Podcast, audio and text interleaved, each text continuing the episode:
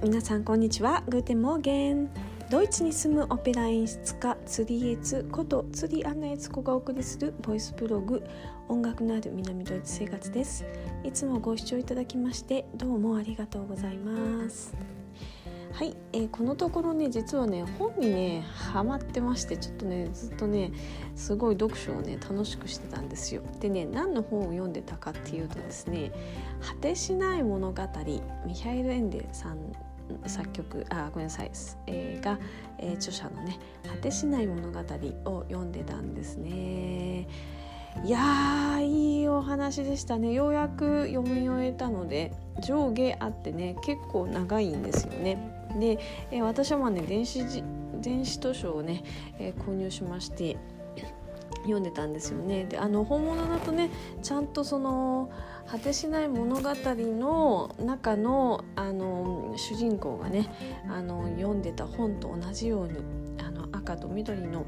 えー、プリントのっていうことらしいんですけどまあねあの残念ながら電電子なので、まあ、それは感じられなかったんですけどいやーもうなんかほんと引き込まれちゃってまして毎晩ですね寝る前にだけ読むようにしてたんですけども寝るのが楽し寝る寝る前の時間がもう待ち遠しくてしょうがないみたいな感じですね最後むさぶるように、えー、読んでしまいました。あのその話のね内容がねまあ子供の本なんですよね。でも本当はねオリジナルはドイツ語で書かれていて、え私が今住んでいるミュンヘン南ドイツなんですけどこれのねあの本当あのえー、国境そばオーストリアとの国境のそば、のね町にミハイル・エンテさんっていうのは住んでいたんですね。なので、まあ、非常にこう近いんですけれども。で「果てしない物語」子供用の本なんですけど、まあ、大人になって読んでいや大人にもすっごいじんとくるなって、えー、思ってね読んでました。で話の内容はあの主人公が本をね思わず盗んじゃうんですよ本屋さんから。でその本を読んでるうちに本の中に入り込んでしまってその中で冒険をしてねそれで、えー、ギリギリのところでその本の世界から自分の世界に戻ってくるっていうそういうお話なんですけどもその冒険の中で自分が本当に大事なものは何かとか、えー、いろんなことをね冒険で経験することで人を愛したいっていう希望とか自分自身がね今のまんまでいいんだっていうこととかそういうことをね勉強していくんですよ。で本当にねこうものすごいいろんな、入ってるんですよ。で最後にね生命の水を、まあ、汲み取ってお父さんに持って帰っていたいと思って持ってこようとするんですけど結局こぼれちゃってあげられないんだけれども、えー、自分の息子がねあの一晩ね家出して、まあ、一晩の中にすごい長い長い、えー、冒険をねその子は本の中でしてるんですけどそれはたった一晩だったんですけどそれで帰ってきてお父さんがね自分の子供が変わったのを見てすごい元気になるそれであお父さんにもその生命の水が、ね、もらえたんだなって思うそういうその子供ですごくそのファンタジー豊かな子しかその本の中には行かれないんですよ。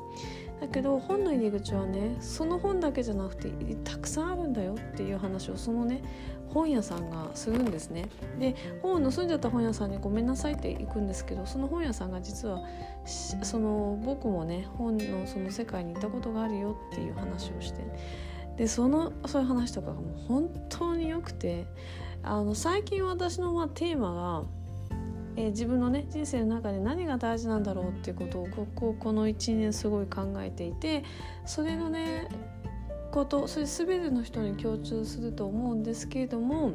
やっぱり今現在の自分自身をこれでいいんだって思うこととかあの富とか権力とかそういうことだけに縛られないっていうこと。でもねそれを一瞬ねその主人公がね本の中で目指しちゃうんですよ。それですごいもう大変なことになるんだけれどもそれでもそれをね許してくれるあのそのお話の中のねあの大事な人がいるんですけどそのそのファンタジー園っていうそのお話の中の一番偉い人なんだけどもその人はそれもね全部広く広い意味で許してあげるっていうそういうねあったかい大きな心を持っている人がそのお話の中に出てくるんですけどね。そういうその誰でもねやっぱりねそういうとこ目指しちゃうよねっていう誰でもやっぱり帝王になりたいよね。それ目指しちゃうよね。でもその後こんな悲しいこと起こるよね。で本当は自分何したいの？っていう望みって何？希望って何？そういうことをですねこうどんどんどんどんどんどんこうその主人公と一緒に私たちがね勉強できるそんな本になっていてですね。いやほんと深かったですね。でその子ねそのその物語の世界に行く前は太っちょで勇気もなくてみんなにいじめられてでそういう自分自身がもう何もできない子だって思ってるんだけれどもその世界から帰ってきたらねでもそれそれがいいんだって自分自身がそれでもいいんだってなんかそういうの全部ね愛せるようになるんですよね。うん、いや本当にねすごいなって思いました。なんか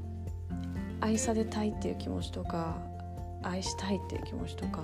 友達が欲しいっていうそういう気持ちとかそういうのを一つ一つその子がねあのゲットしていくことですんごいね人間的に成長するんですよね。それって今の現代の私たちも大人もすっごいなんか重要なことですよね。そしてこの、まあ、コロナの後でね私たちそれすっごい勉強させられてますよね。ってなんかそんなことが書いてあってですね。今ね皆さんに是非読んでいただきたいなって思いました。うん、果てしない物語ミハイル・エンデですね、えー、読んでいただけたらと思います。いや本当いい話でした。はいということで今日はね本の、えー、ちょっとご紹介をいたしました。ではまた皆さんアビダゼンチュース。